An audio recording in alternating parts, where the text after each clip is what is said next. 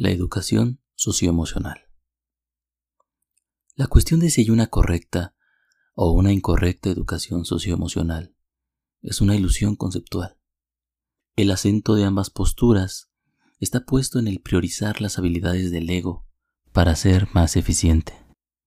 Esto ya es un discurso neoliberal y solo puede existir en una sociedad capitalista como la nuestra.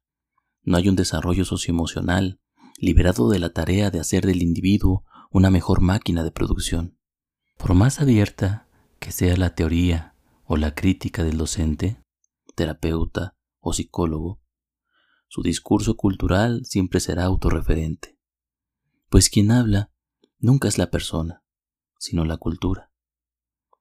La cultura terapéutica, narcisista, es la narrativa del capitalismo posmoderno y puede tener muchas vertientes, algunas en apariencia más nobles que otras, pero al final todas desembocan en el mismo cauce.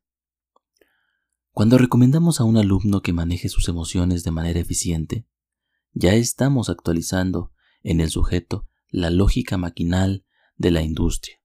Cuando le decimos al paciente que él es quien debe ser consciente de sí, como un ente autónomo, estamos cargando sobre sus hombros un peso que solo puede llevar un individuo sumido en la búsqueda moderna del sentido.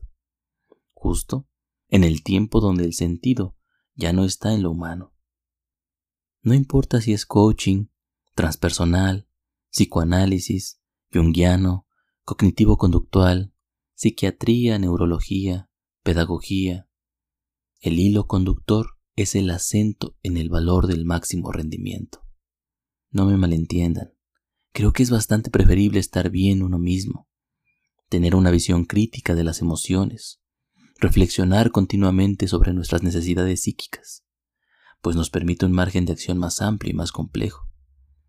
Pero no somos libres, ni dejamos de ser máquinas, simplemente somos obreros más eficientes en la gran industria del desarrollo personal.